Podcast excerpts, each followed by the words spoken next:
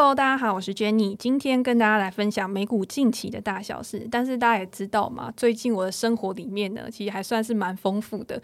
除了每天接受市场的震撼教育之外，我也有在做一些健身啊、减脂之类的一个活动，有跟大家分享。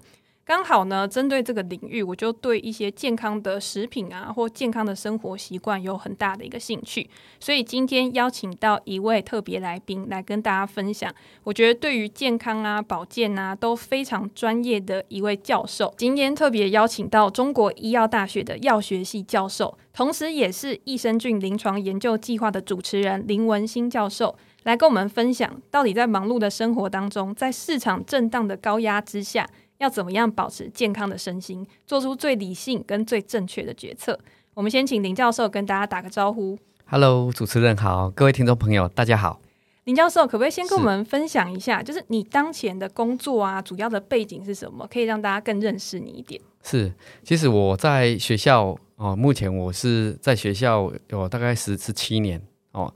的这个教学的生涯了哈，那当然我们做教授一定是除了教学之外，还有一个重大的工作就是研究压力。那我们会去研究一些申请一些计划来做研究嘛。那我的研究一直 focus 在这种微生物免疫学方面，因为这个微生物免疫学又会牵涉到很多生理学，所以我的研究的范围就会囊括到这个动物实验呐、啊，或是人体试验。那我的主轴哈，就是在于。其实我研究过很多素材，比如说中草药、天然物，或者是我也以前有研究过抗生素、新型抗生素的合成。那后来呢，呃，这个念到博士的时候，后来我发现，哎，我研究到这种致病菌、致病菌的机转跟免疫的相关性。然后呢，我就想说，哎，奇怪，这个这个病菌，因为我们都一直吃抗生素嘛，临床上的那可能听众朋友可能也也也可能有听到过说，其实抗生素会越来越没效。所以其实我们现在已经进入到后抗生素时代，那所以我就觉得，哎，大自然其实有一种守则，就是还是一物克一物。那我就发现说，其实我们人体啊，天然的，我们人体就有很多的益生菌。就比如说，主持人你身上的益生菌哪里来？你知道吗？我不知道，是自身自己产生的吗？还是外在环境去造成的？其实不是自己产生的，我们我们的身体的细胞什么，我们是是这个基因产生的，对不对？可是。益生菌是微生物，它是感染来的。那包括，所以我们感染这个名词，其实是一种来自于妈妈。比如说，你是自然生产的时候，啊，你你就通过妈妈的产道的时候，你就会瞬间，哦，就会感染到妈妈产道里面的好菌跟坏菌。所以你也可以说，它是一种天然物质，因为因为我们人自然生产的瞬间感染到来自于母体的菌虫。那变成这个妈妈就很重要。妈妈的产道如果是很多坏菌啊、杂菌，那个宝宝就会很蛮 蛮不 OK 的，就比较惨。因为像我们那时候收集了很多宝宝的这个粪便，那我们就去筛很多菌。那其实还有很多宝宝他的肠道真的很不好，都没有好菌。那有一些宝宝就挑到好菌，所以我们的实验室工作后来这将近二十年来，都包括念博士班，这二十年来呢，我就都在。筛选台湾特殊的这种本土的好菌、益生菌，然后来对抗一些坏菌。哦，我们肠道就有很多坏菌嘛，所以很多人会肠道感染啊、肠胃炎啊、泌尿道感染啊。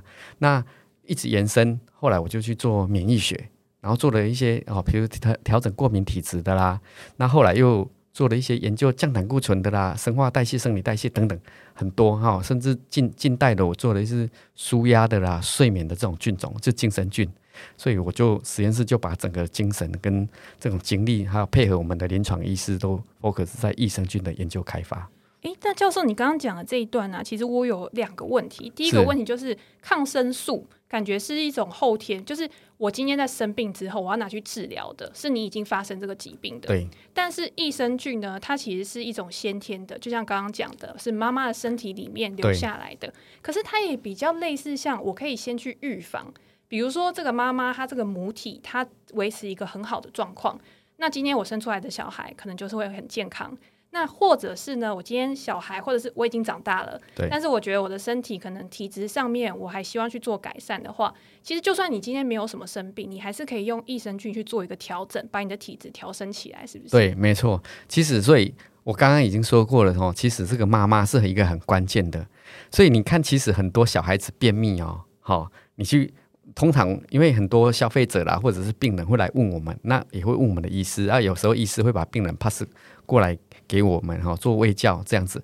那其实很多小朋友让生下来就便秘的，那当然他有可能是他的肠道器官蠕动比较慢。可是有一些哈，就是常态性，他已经到了国小、国中、高中、大学了，这种小孩子怎么还便秘？那通常我们问他妈妈是不是也便秘，通常都会中。通常啦，不是百分之百，通常也会中。所以意思是说。呃，有可能来自于本身我们的基因遗传，它的肠道蠕动慢，但是另外一个原因有可能是来自于它的肠道菌丛不好。妈妈的肠道菌丛不好，结果小孩子的肠道菌丛也不会好。所以刚刚主持人就有说，可不可以用后天的来调整？当然可以。其实我们的研究用那么多人力，用那么多国国科会经济部的计划去筛选菌种，其实我们就是用发酵量产的方式把菌放大。然后呢，再做成这种干燥制剂，就是微生物的活性干燥制剂。然后有可能做成胶囊啊，有可能做成粉包，然后再回填给小宝宝吃，或者是我们大人，然后来让他调整他的肠道健康，甚至免疫力的健康。我觉得这边有一个很有趣，就是因为我刚才有讲，我最近就很关注跟肠道有关的，因为。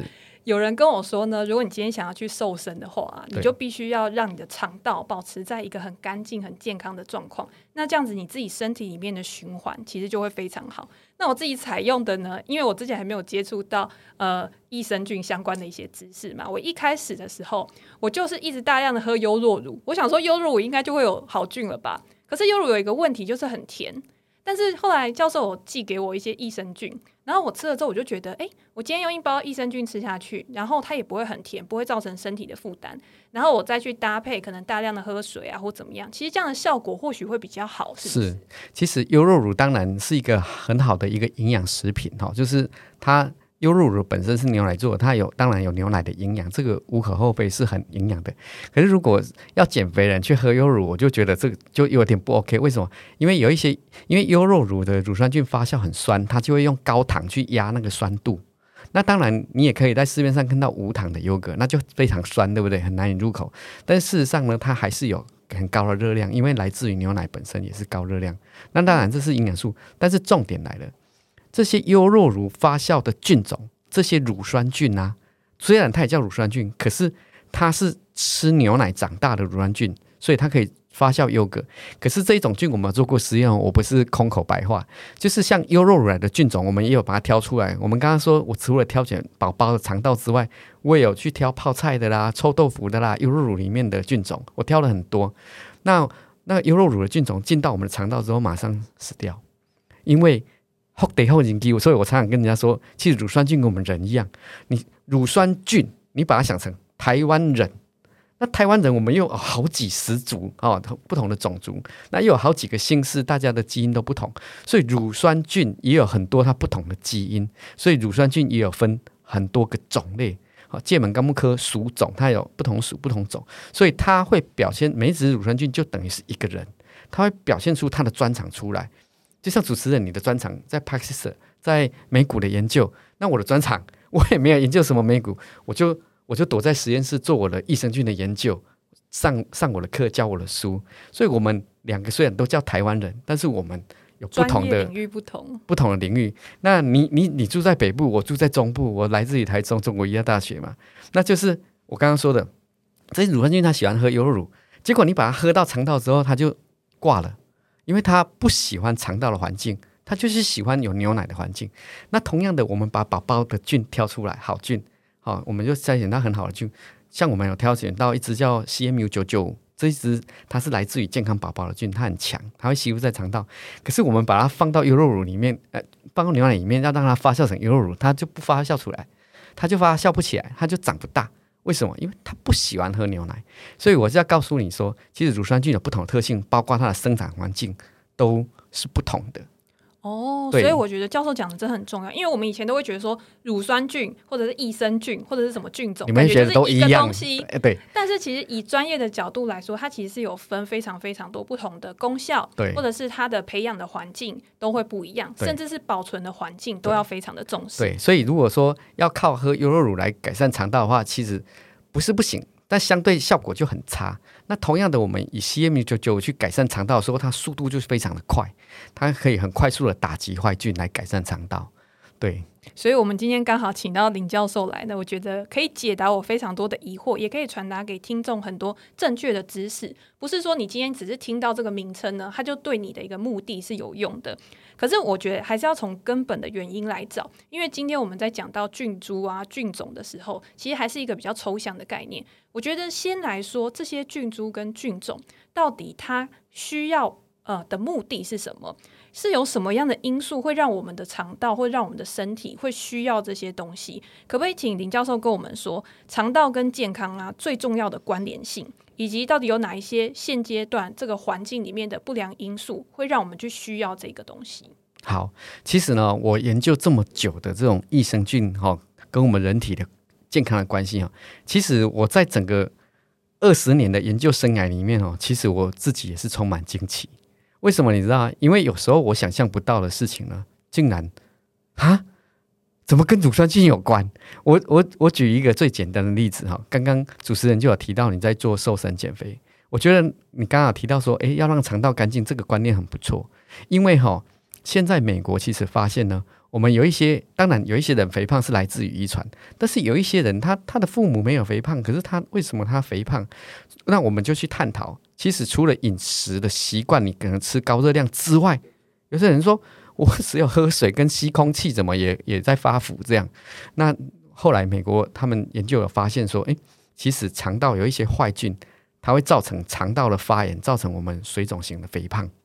那所以他们就会说有一些菌呢是会帮助瘦身的。那结果呢，无独有偶，我们在我们的实验室呢，在近几年，我们我们大概也花了将近十年研究减肥的这个益生菌，我们发现，因为，我们找到了一支菌，好、哦，这 CM 这一支菌呢，它会吸附在肠壁之外呢，它会帮助代谢脂肪，它会把那个我们吃进来脂肪，当然一部分会被我们肠道吸收，可是有一部分呢。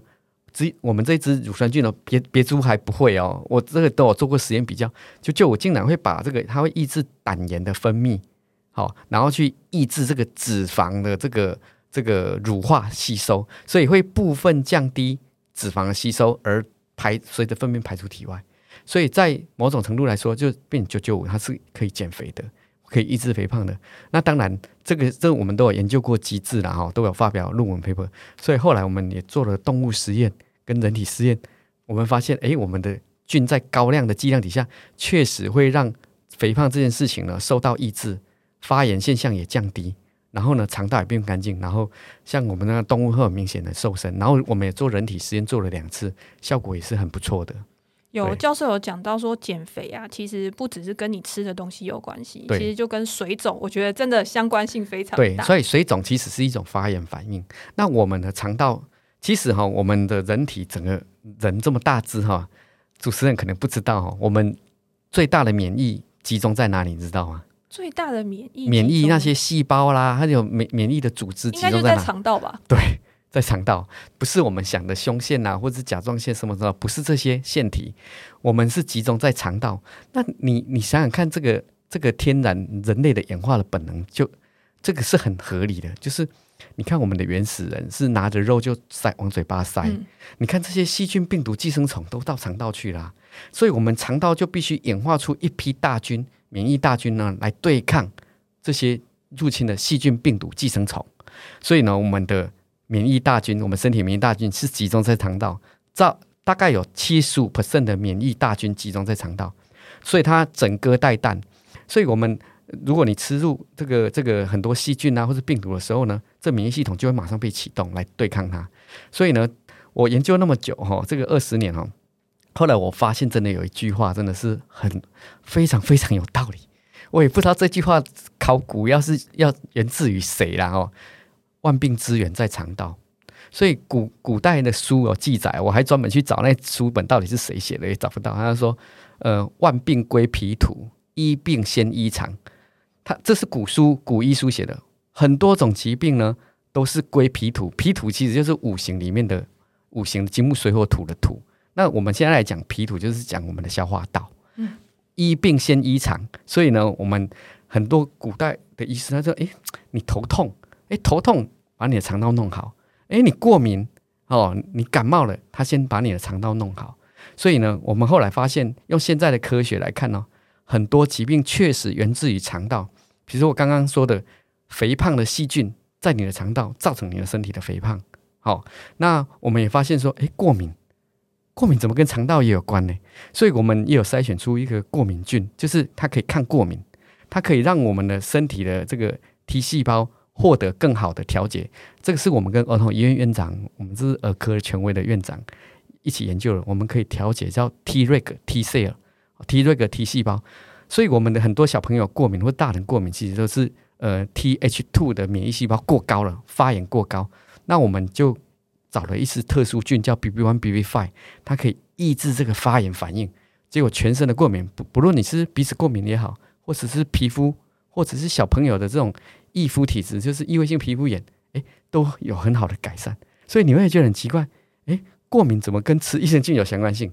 那还有很多我们发现像。肠道很容易很多人胀气，有没有？如果我们坐在办公前坐久了啊，或者是很多人都常常说：“哦，我胃丢顶哦。”那一掐声有没有？是不是有一掐声吗？胃食道有的时候，有的时候会有一点感觉。对对，我觉得有时候是吃太多啊，或者是呃压力特别大的时候，其实都会有这样的一个状况。其实我告诉你，是因为你还年轻。等你在在有一点年纪的时候，其实我们的肠道的好菌是越来越少的。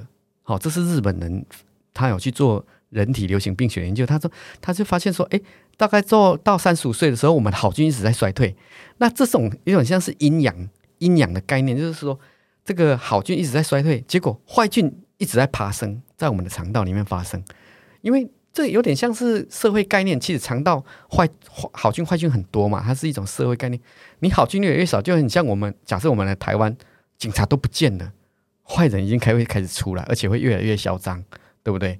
那我们的肠道也是好，这个好菌越来越少，到三十五岁开始会走下坡。那当好菌少的时候，这个坏菌就剧烈的爬升。而且像我们在做这个微生物实验的时候，我们医学院嘛，每个科系都会上微生物实验。那我们都会教一个大肠杆菌群。大肠杆菌群其实在我们肠道非常多，因为我们的饮食里面，你随便去喝个饮料，就喝到很多大肠杆菌群。我们的水里面有大肠杆菌群。那这个大肠杆菌群呢，我们来来做实验呢，它会产生大量的气体。那这种气体当然就是一种。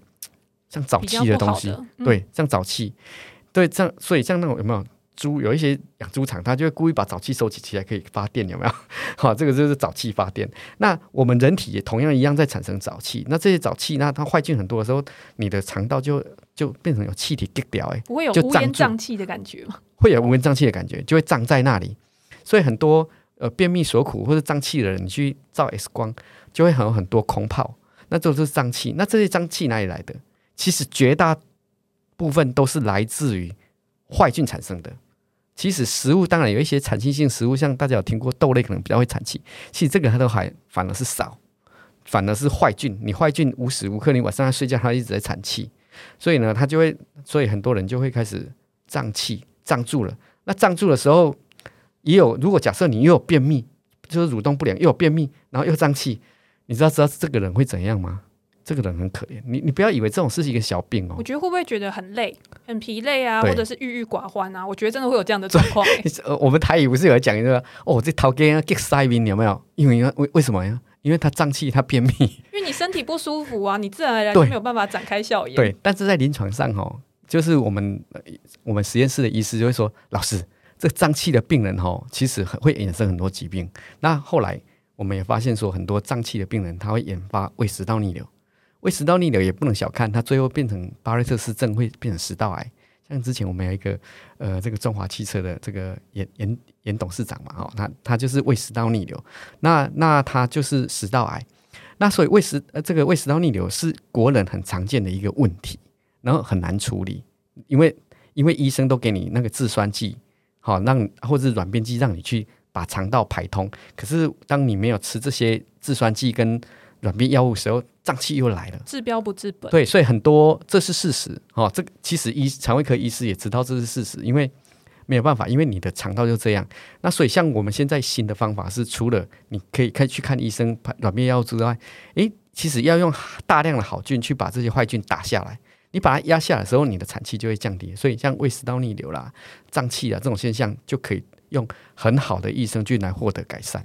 所以我觉得总结教授的话，就是其实很多的，不管你今天是吃你的生活作息，都有可能潜移默化的去影响你身体里面的一个状况。那今天你不趁早去处理的话，它变成一个比较大的疾病的时候，你要再来去改善它，其实是有一点难的。对，身体里面的发炎反应，大家知道发炎就是慢慢的开始越来越大，所以你今天一点点小发炎的时候，你就应该先赶快的去治疗它。对，我觉得会是比较好的。主持人很有概念，其实发炎是一种连锁反应，所以我们最常。当然，你别被蚊子叮到哦，皮肤肿起来，这是局部发炎。可是我们最常见的这种全身性发炎，就是从这个我常常形容啦，星星之源可以，星星之火可以燎原，就是从肠道开始。如果你的你吃了某一种呃对不好的食物，或者是一个毒毒素啊，或者是一个毒菌啊，这个致病菌病毒进来你肠道的时候，你的肠道可能没有马上产生这种急性的。这种腹泻，其实腹泻是一种要把毒排出去的概念。可是有一些人，呃，更多人他吃到是一种弱毒、微毒的坏菌，它没有，它没有很伤害你。其实它是一种刺激性的，它是要等你很虚弱的时候，它才跑出来，来来伤害你。等到你免疫特别弱的时候，对，它它就躲在你的肠道，然后它就慢慢微量的释出毒素，然后让你的肠道。微量的发炎，那微量发炎之后，它会运行到全身，所以，所以我刚刚说的，我们为什么找到乳酸菌可以调整过敏体质，就是我们从肠道这里来降低它的发炎反应，来重新校正调整 T 细胞，哦，这是益生菌可以调过敏体质。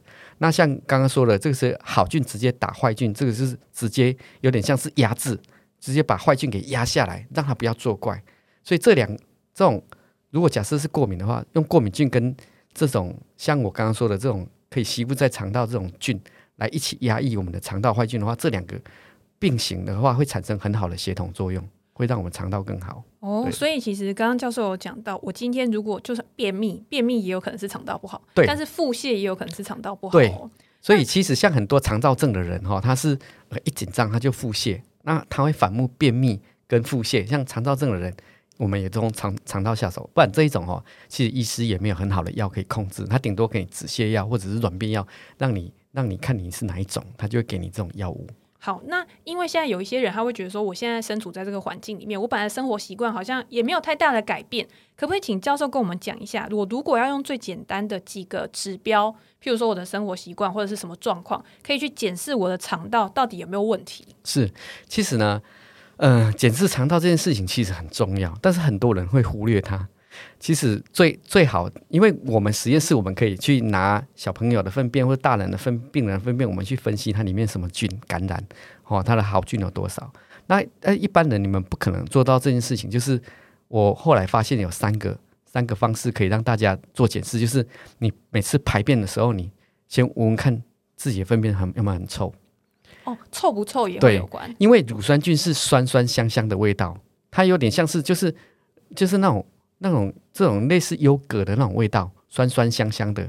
那比较强烈的，它是就很酸那种呃那种酸的味道。有这个味道可以在哪里闻得到？其实就是出生婴儿宝宝。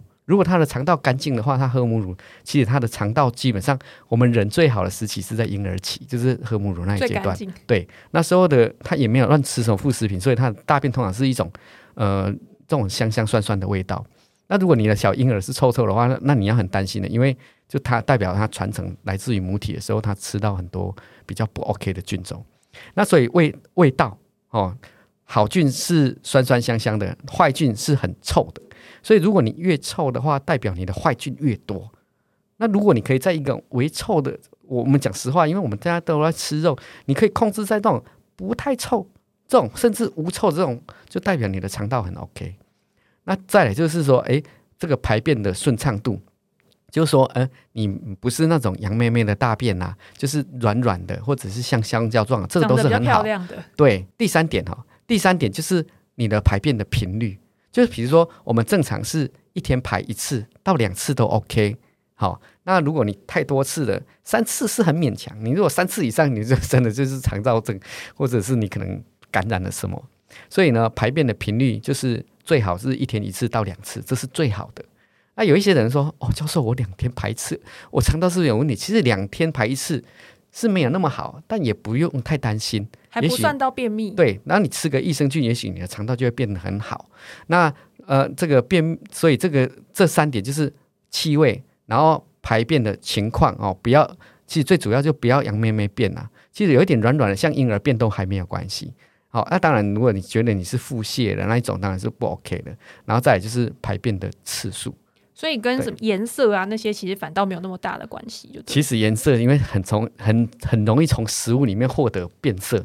所以我就不提这个颜色。所以我觉得顺畅度就是你的形状、跟你的频率、跟味道，其实是最重要的。对对对。好，那如果大家可以很好的去检视自己的肠道、自己的粪便的话，其实我觉得就是每天帮自己的身体做把关嘛。对。因为这个是你每天会做的事情，你每一天去观察，其实任何的异状，你都可以马上去做出一个反应。对，这是大家最容易，你排便的时候回回眸看一下自己排的东西，不要害怕。对。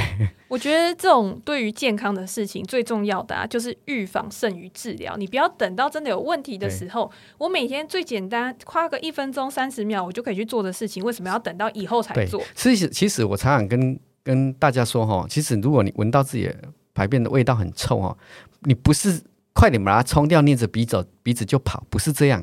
其实你要去反观去思考说，诶，我的肠道到底发生什么问题？因为我再给大家一个观念哦，你看到我们。吃那个牛排很香，你吃的什么鱼排、牛排哈，你吃起来都很香。那你有没有发现，其实吃完牛排的时候，你的这个肠道就会变得很臭？因为、欸、我真的有这个感觉。因为我们有发现说，很多坏菌特别爱吃牛肉汁，所以像我们在培养幽门杆菌啊，或者是一些很强的致病菌的时候，我们都是用牛血或者是牛肉汤汁去。培养这些坏菌，那像乳酸菌，它就比较喜欢吃素食，它比较喜欢吃这种酵母啦、大豆啦，它就比较喜欢吃这个。所以，所以其实，呃，这里也呼吁，就是说，其实我们大家可能都很喜欢吃肉，那你如果尽量多吃一些蔬菜，对肠道的环境比较好。那如果吃肉的时候呢，就是一定要吃益生菌来来改变，因为你吃下这个吃肉进来，我们有实验的监测，坏菌马上飙升哦。那还有像我们也有一个很特别，像喝酒，喝酒。所以我我实验还有一个，我就证明一句话：酒酒肉穿肠度，酒肉穿肠度。以前想说酒肉为什么穿肠度，后来在我们的实验室，我们发现我们学生眼睛哦，老师酒肉真的穿肠度诶。像喝酒的时候呢，坏菌大量飙升，而且更糟糕的一个现象是肠道的通透性打开，结果那个酒精就渗入那个肠道。渗入到血液里面去，那这个酒精跑到血液里面去，它运行到肝脏，肝脏就会就是肝酒精性肝炎损伤。所以其实呢，酒肉如果喝太常喝酒的话，微量哈小酌小酌，我觉得还 OK。但是你稍微有喝大量的酒的时候，其实肠道的通道是打开的。那肠道其实是脏的，我会给大家一个观念：其实肠道很脏，因为坏菌很多。所以这些坏菌产生的毒素呢，它也会同时渗漏到跟着这种酒精渗漏到血液里面去。哦，所以这蛮符合我们刚刚讲的，就是你今天在肠道比较不干净的时候，你身体会感觉负担特别大。对，你身体负担特别大的时候，你会特别累。那你当然，你刚刚说到了，就是。慢慢的去清扫它，然后让它恢复到正常的。所以我们在监测这个这个，如果肠道不健康的人，我们去监测他血液里面的内毒素 endotoxin 的时候，发现都飙高。无论是你是喝酒的，或者你肠道常常这种便秘的人、胀气的人，我们也还有我们也做过肝癌的病人、肝硬化的病人，他的血液中的。内毒素都是偏高的，所以他们的 GOT、GPT 都偏高。所以其实呢，如果你是轻微的肝炎的人哈，我顺带说，你有轻微的肝炎或者是肾肾脏有点发炎的人，其实吃益生菌某种程度可以降低肝炎跟肾炎的发生。了解。那刚刚教授也有说嘛，你今天多吃素食，或者是多吃一些青菜水果，应该会有助于你益生菌的一个摄取。对。但是我觉得，通常啦，我就算大量摄取蔬菜水果的话，对于这个益生菌的量应该也是有限，除非你吃超级多。对，没诶、欸，其实它是一种微微增加而已，没有办法。其实。其实也有也有医生就跟我讲说，老师，你的研究那这样我们就鼓励大家吃素食就好。我告诉大家，素食确实是让肠道变好的一个方法。可是如果今天你已经肠道不好的人，或是你肠道里面根本没有什么好菌的人，最快最快的方法就是直接补充生物制剂，就是微生物，也就是有效的益生菌直接投入，直接去打底，就很像说，我现在这个这个我们台湾的社会已经很脏乱了，就是都没有警察了，那。到处都都是这个这个这个抢抢劫啦，这种杀人啦。那我们最快的方法是什么？给一批军队进来，而且是这个优质的军队，而且够大量，马上可以做进行压制，最有效率的方式。这是最有效率的方法。所以，像我们益生菌，为什么我们也可以拿到临床的这种一令字号？就是我们研研发出来，这不是每个人的益生菌都可以拿到啊。你看市面上大部分都是食品，像我们的是，其实在我们的这种医学中心，我们是变成一零字号的，对，所以我们是可以直接应用在临床上。对，这个就是我想问教授，因为我自己过去啊，其实也常常会想说，我要去买益生菌啊、酵素啊什么，它里面就说会含有益生菌一大堆东西。可是品牌真的太多了，譬如说你今天到康是美啊，到随便一个量贩店，它可能都会有相关的产品。我到底要怎么样去选择这些产品？包括像品牌啊、成分啊、功效啊，我到底要怎么样去区分我适合的是哪一种？是，其实呢，市面上的这个益生菌琳琅满目哦，其实没有办。一般民众真的没有办法选择，像我们也有拿卫生署的计划，我们就去去抽样去看这市面上的乳酸菌产品哦。其实有些我不能说，有一些人他宣称他活菌，测出来都没有活菌，都是死菌嘛。特别是那种进口的，都很多都测不到活菌。你会你不要以为美国的都都比较厉害，没有。其实我们测的很多就是来自于日本啊、美国，反而都没什么活菌。那反而是，所以我怎么样怎么样去辨识？我是认为哈，就是第一个。你要一定要去找，这是真的有研究能力的这种做出来的这种这种益生菌的这种单位，他们真的有做出研究，而不是现在那个 EDM 网络上的 EDM 都很会写，写到我我有时候看别人写写到很赞叹，可是其实天花乱坠。对啊，可是我我告诉你，其实因为我们都有检验过，他的基基本上是烂货。我讲的是他他的就是要么就是用那种一般般没有什么用的菌种。就很像，就是说你找到不是专长的菌种啊，你放了一大堆这种乌合之众，那也没有意义。所以一定要选那种有研究单位做的，然后再来剂量要看情况。比如说像我们有研究宝宝的剂量，像我们也有做给专门给小宝宝吃的。所以我们现在很多那个那个有一个妈妈哈，她就她就来吃我们的，给她的小宝宝吃。他他吃的很好，他很兴奋，因为他小朋友异位性皮肤很严重，他一直找去看医生都没有好，那抹药吃，甚至吃药，他就觉得小孩子吃那么多药，因为刚出生婴儿，他就觉得这个当妈妈都很痛苦，真的对小朋友的负担对，然后他就有一次偶然机会就听到我我我我在讲益生菌，你知道吗？他就拿回去给他吃，他小宝宝现在都好非常多，几乎很少发作，结果他竟然在他们的那个，后来我才知道他是他是知名人物。他是知名的，结果他在他的群组讲说，他这个他是中国医药大学林文新教授研发的益生菌，哇，就瞬间一堆人来买，我们都不知道怎么回事，你知道吗？所以其实我们在宝宝这边哈，其实很我们有作为我我专门设计的，我们团队研发的，我们有一个母乳益生菌哈。那那我要说的是，就是呃，这这个菌。有一些是要看剂量，比如说像我们宝宝的，我们就会给到三百亿左右的菌。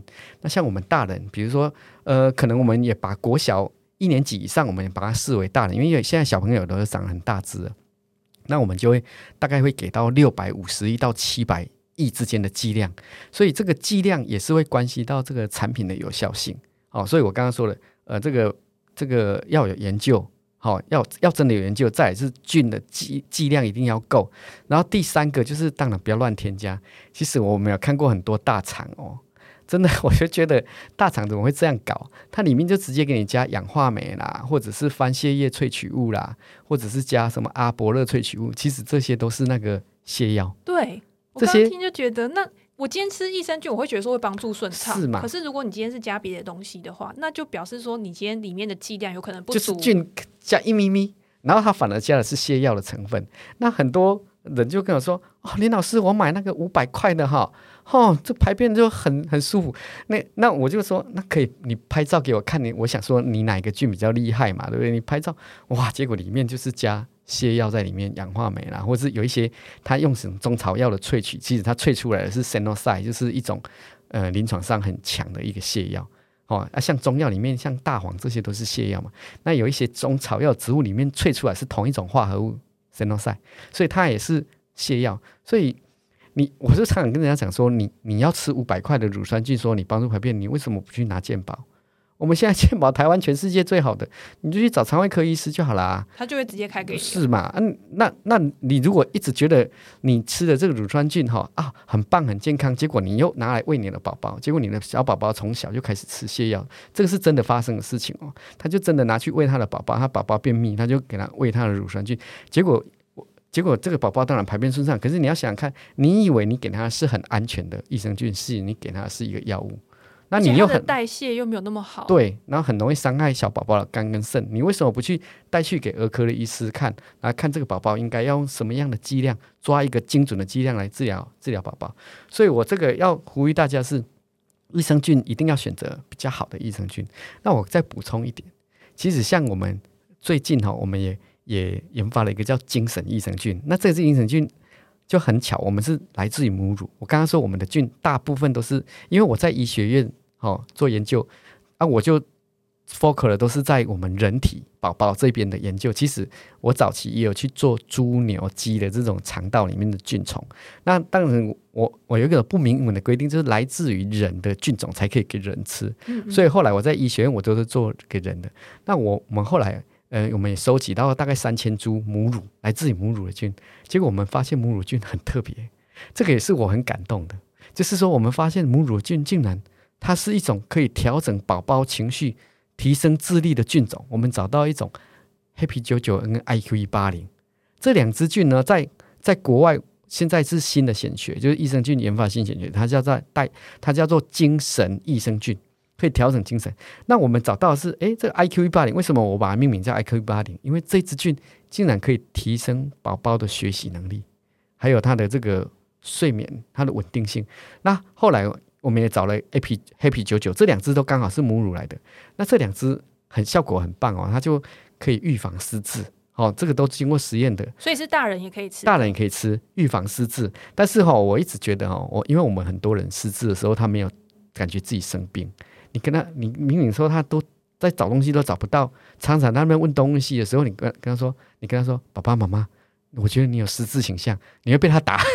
可是他某些时候又感觉看起来很理智。对，嗯、啊，因为他这是一种渐进性的，所以像呃，如果有这种现象的话，其实吃这个黑皮九九跟 IQ 八零会可以帮助他们的这个记忆力。那这只这这两只菌，我们最常用在帮助这个这个失眠的病人，或是睡眠睡不好的。好、哦，那因为我们现在国人压力大，很多人都有点失眠的现象。那那像我自己啊，我以前我我真的我没有随便乱讲哦。我以前有一阵子哦，就是大概三年前，我每天晚上都睡不着，都过两点都睡不着，我都要吃那个二分之一颗的安眠药。现在很多人都有这样的问题，对，安眠药好，就算是投资人 有可能也会有这样的问题。安眠药真好用哦，躺下吃下去半小时就睡着。因为有时候你去医院，你说啊，医生我都睡不着，医生就说啊，你压力太大啊，不然我给你开一个安眠药。那你如果是情况，你就吃个半颗，很多都是这样开啦。是，那但是那是刚刚开始有点失眠的人，那结果我觉得觉得这样子不好嘛，那我就就是刚好，因为这这精神菌是我们近几年发现的，那我就自己也吃吃看哦。哦，当然我们做过实验啊。那我自己吃看，我发现，哎，我现在都不用吃安眠药，都睡得很好，而且都 躺下去可以秒睡了。所以这也跟肠道有关系吗？对，那就有人问我说，啊，大当然我们这个做研究就要有机制啊。其实我们有发现说，这两支菌进到肠肠道的时候，它会帮助多巴胺的分泌。哦，所以它会让我们的情绪管理变得更好。所以呢，哦，比如说我以前比较会骂学生啊，我现在看到我的研究生，我都笑笑的，就是嗯。啊、很好，不错不错，加油加油！就是我现在也也讲实话，真的比较不容易生气，对啊，所以这个情绪管理哦，在某种层面上，其实透过这种肠道菌哦，它是可以让我们的情绪变得更好。所以其实我像我们研究的菌就很多元，就是当然也没有到很多啊，像抗过敏的菌哦，调过敏体质啊，异位性皮肤炎啊，还有那个刚刚说的胃食道逆流啦、胀气啦。或是有一些人有大肠癌家族史，或是已经发生大肠癌，就很适合吃 CMU 九九五这一支菌。然后再来，我刚刚提到的，就是我们的精神菌，可以帮助孩子的学习哦。还有一些联考的，那是那个什么会考的，那家人也买给他的高中生的小孩子吃都有。那还有小这个我们长辈帮助入睡。那还有刚刚提到的这种帮助我们代谢脂肪代谢的菌种，这是我们目前研究出来就是成果很好的一一些菌种的开发。哦，所以林教授刚刚真的讲到很多不一样的菌种，其实我听起来我就会觉得哇，那如果今天我有什么样的问题的话，其实我应该有点类似像是要对症下药。对，其实不是，你看很多那种公司，他们就是狂打他们某一支益生益生菌的广告，还有什么乳酸菌，那其实呢，他们那个都是在我看来，其实他们那那个都是比较普通的菌，并没有很专业，因为他们毕竟没有研究室，没有做人体试验，像我们就是会针对不同的状况的病人，好，我我们因为为什么我会一直讲病人？因为很多医师会把他的病人转介来给我们，比如说像精神科医师，或者是妇产科泌尿科的医师也会转介。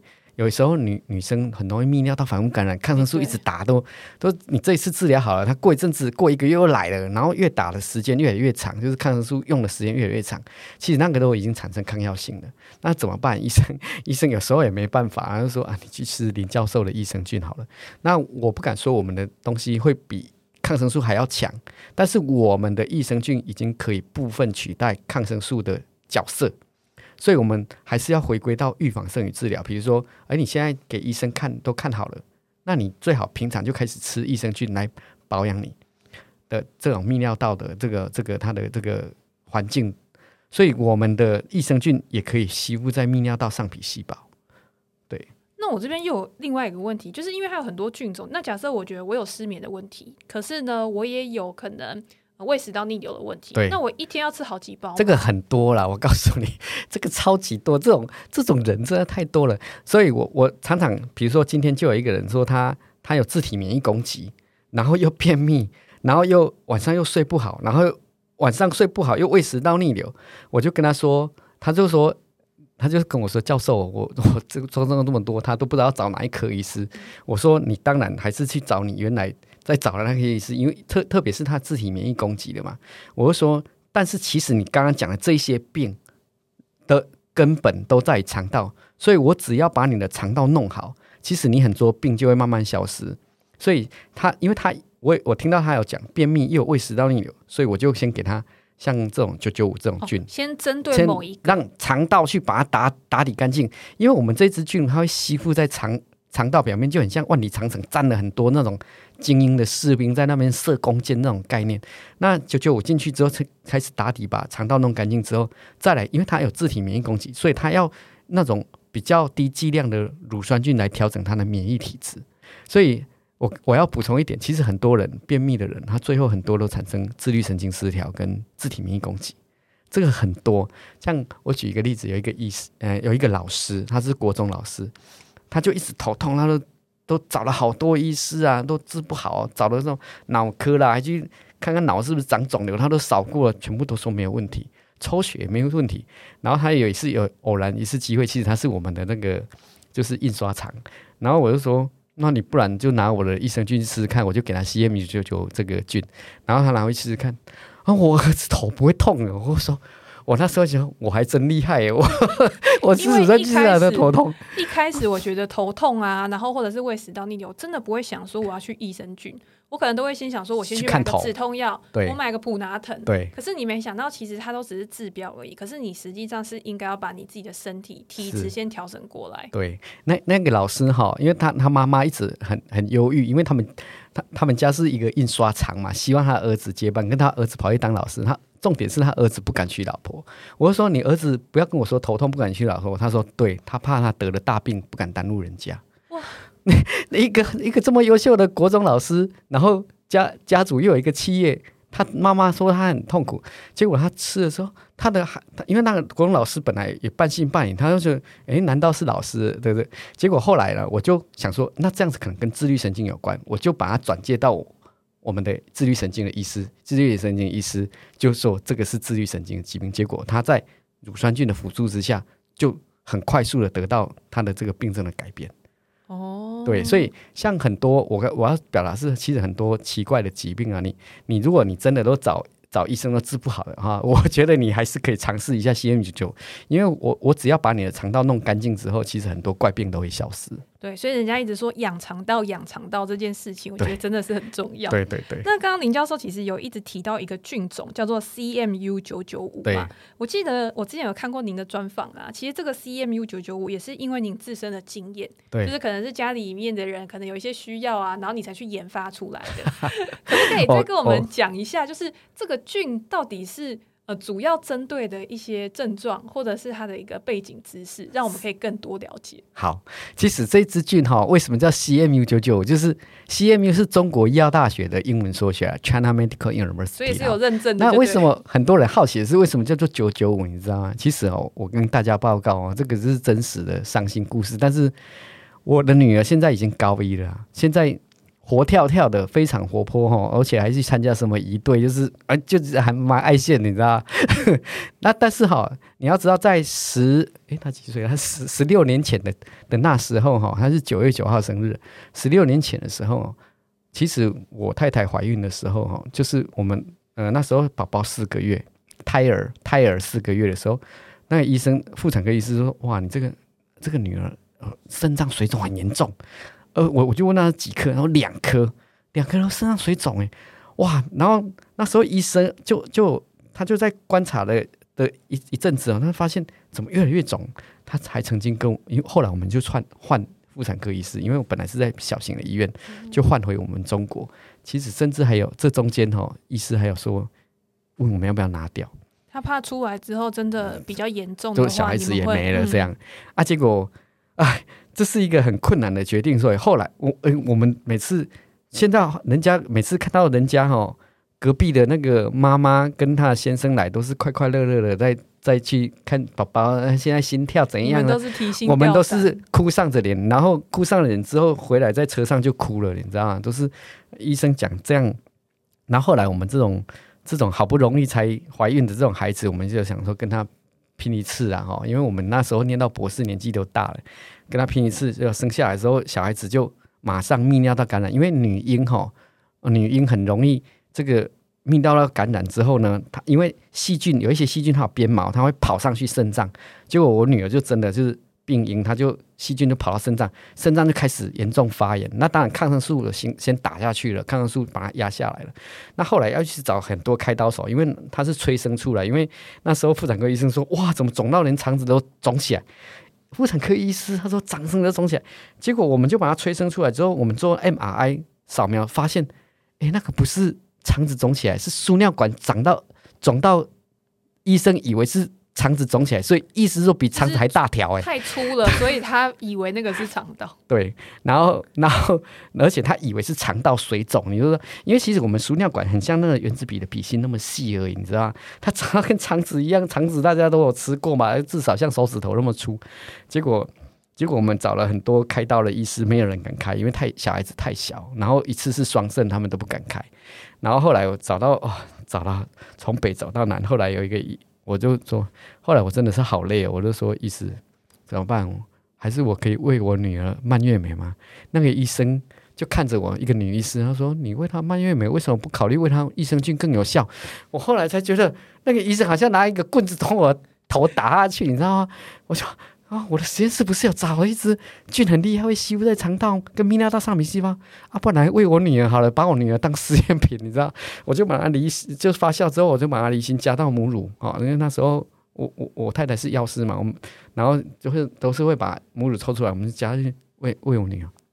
后来她就再也没有感染了，保护的多好。所以其实就是发炎的反应，然后让它变得很粗。我要怎么样去把那个发炎？那个那个。那个水肿的问题其实是泌尿道畸形，它的输尿管畸形，它变得很像漏斗这样，哦、所以尿液回堵到整个这个肾盂肾脏都肿起来，然后他医生看到了，以为是肠子，那个是输尿管肿起来，哦、所以代表他他那个他那个像漏斗狭窄的地方是接膀胱那个位置，两两条都是，所以就变成肠子在呃输尿管很像肠子在肚子里面绕这样。所以很恐怖诶，我会想说这个会不会爆破，你知道吗？然后后来，我当然就因为没有人敢开，想说就等到他青少年再来开。这个，但是重点是我我女儿不能再重复感染，因为重复感染她的肾脏会急性衰竭。嗯，对。然后我们就是目标就是，所以那时候我们的小儿科医师都一直用预防型抗生素给我女儿吃。可是我那时候想说，一直吃预防型对小孩子很伤。肾脏啦、肝脏都有伤害，那我就想说，后来那个医生敲醒我之后，我就给他吃乳酸菌。我发现，哎，开始管好小孩子，好像再再再也没有回去医院，没有感染，你知道？我就慢慢的把那个，我就问医师啊，我也不敢自己做主，我就跟我们院长说，院长，我可不可以把女儿的抗生素停掉？他说，你试试看。然后我就把它停掉，结果我女儿现在就是。就不会挖流，所以就是用日常保养的方式，对，其实而且益生菌对非常安全。只要其实像我们筛选出来的益生菌都是美国 FDA 认同的这种国际公认安全的菌种，所以我我们后来都是用益生菌保护我的孩子，包括我有过敏体质，我的我我老婆有过敏体质，小孩子过敏超严重的，跟跟我小时候一样严重，一把鼻涕一把眼泪。然后我发现他们现在，我两个小孩子都上国中、高中，他们的他们的过敏也也变得好好多。然后，而且重点是我女儿的泌尿道没有再犯，这个我真是万幸。所以这样追踪下来，我女儿可能不用可逃过开刀的这个命运了。她可能不用开刀，因为她的水肿开始慢慢在消瘦了，因为她长大，这个通道有点张开来了。就是因为你的身体的一个生理结构可能也有改变，然后你前面保养的好的话，其实就是慢慢让它顺其自然。对，就也许就不用开刀了。这重点，所以重点是不能让他的肠道变脏，他的泌尿道就为什么我常常讲肠道跟泌尿道，就是很多人也会问我说，老老师。他还有曾经有人不客气的老师，你好像书没念好啊。肠道跟泌尿道是两个不同的系统。我说我当然知道，可是因为女生的这个这个器官的放的位置的关系，很多因为在穿这个衣衣衣裤的时候，其实为什么很多这个泌尿道感染，很多都是大肠杆菌群感染？哦，是因为这些大肠杆菌群都来自于肛门。因为大完便之后，又你又不可能在那边消毒，所以这个经过这个裤子的这个转移，它就会转到泌尿道去。所以只要让肠道干净，泌尿道也会变得很干净。对，了解。今天很谢谢那个林教授来跟我们分享关于益生菌的知识。其实我自己也学到很多，因为我最近就是在看这些东西，但是在挑选一些产品啊，或者是帮助我自己去舒缓，或者是让我的身体可以更干净的一些。产品的我不知道怎么样去选择，那今天就了解到说，针对不同的症状，你应该要对症下药，而且最重要的是，你今天在选择这些产品的时候，你要选择是一个温和的、有保证的、有认证机构的，而不是去选择一个明明就它有刺激性，它可能有一些添加物的，然后你还在吃进去你的身体里面，又帮你的身体造成额外的一个负担。所以我觉得，如果大家有兴趣想要去了解这一块的话，其实。为自己投资自己的健康，我觉得是很重要的一件事情。其实哈、哦，投投资投资让你的财富更更更多，这个没有问题。但是哈、哦，其实到我我这种年纪，我五十岁了，其实我认为投资健康远比投资财富还要更重要。而且你要有健康的身体，你在工作的时候才可以更有生产力，你才可以为你带来更多财富的。而且现在哈、哦，你看像我奶奶活到九十六岁哦，其实我们现在人的寿命都非常长。嗯，好、哦，所以其实。我我真的要呼吁大家哈，就是要把自己的身体照顾好，因为如果你你老年的时候身体没有照顾好的话，其实最最大最大的负担哦，其实是你的孩子。然后你你也有，你看你的孩子带着你去医院那边来来回回，其实你自己心理压力也不好过。真的，因为因为这个我是过来人，所以我觉得真的要把自己照顾好。所以如果说要保养的人，其实也是可以。其实哪怕你如果你身体都没有我刚刚讲的这些问题的话，其实哪怕你。三天吃一包都可以让你的肠道的毒素更少。其实我们毒素是是在我们肠道是是是，其实肠道很脏是有毒的。那我们可以让毒素变少的话，其实身体的的那种老化也会变慢，然后代谢也会变得比较好。所以这个平常的保养，即便是三天吃吃一次益生菌，吃到好的啦，不要吃到不好，吃到好不好的变负担，吃到好的益生菌，其实对身体都有极大极大的帮助。对，我觉得真的非常有道理。让我回去的时候呢，我觉得因为很感谢林教授之前有提供给我一些益生菌的产品嘛，然后我自己吃了之后呢，其实，在换季的时候或者是很热的时候，我的身体也会长一些小小的湿疹那些。是。可是，在吃了之后，我觉得这是一个长期的累积的过程，就像投资一样，你今天要获得未来的获利，你一定是要在前期慢慢的去耕耘嘛。那我觉得益生菌也是有类似这样的一个效果。就是要慢慢的去累积在你身体里面更多的好菌，才可以在未来你的抵抗力比较低下的时候，它可以去做好它自己防御的工作。那如果大家呢有任何的呃想法，或者是有任何对于这个 CMU 九九五益生菌的一个问题的话，也都可以拨打他们的免费客服专线零八零零六七八九九五，或者是上网搜寻中国医药大学 CMU 九九五益生菌。都会有专业的医护团队可以帮你解答，也可以加入赖的官网去咨询。那赖的账号呢是 at cmu 九九五。那今天非常感谢林教授可以来接受我们的访问。那如果之后有任何健康上面的问题的话，也希望有机会可以再请您来上节目。那我们今天呢也就跟大家分享到这边。那请林教授跟大家再说一声拜拜。好，大家拜拜。好，大家拜拜。